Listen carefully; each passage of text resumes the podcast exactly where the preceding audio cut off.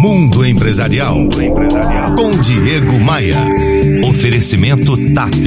A companhia aérea que mais voa entre Brasil e Europa.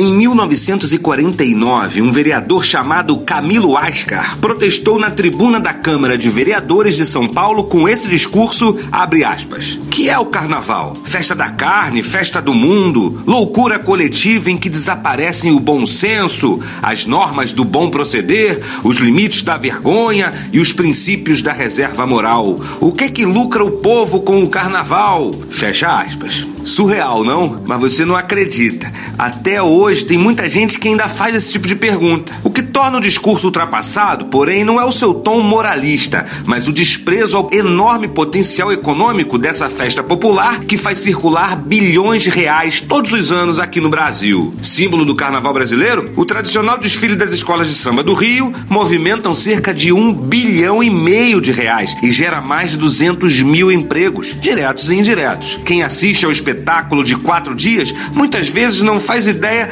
que a sua realização envolve desde o trabalho de soldadores no barracão das escolas de samba ao de executivos da indústria fonográfica, passando por bordadeiras, motoristas de ônibus, pilotos das companhias aéreas, especialistas na fabricação de instrumentos musicais, dentre muitos outros. Uma famosa canção diz assim: Quem não gosta de samba, bom sujeito não é, ou é ruim da cabeça ou doente do pé. Bom, que bom que muita gente gosta do carnaval. A economia do Brasil agradece. diegomaia.com.br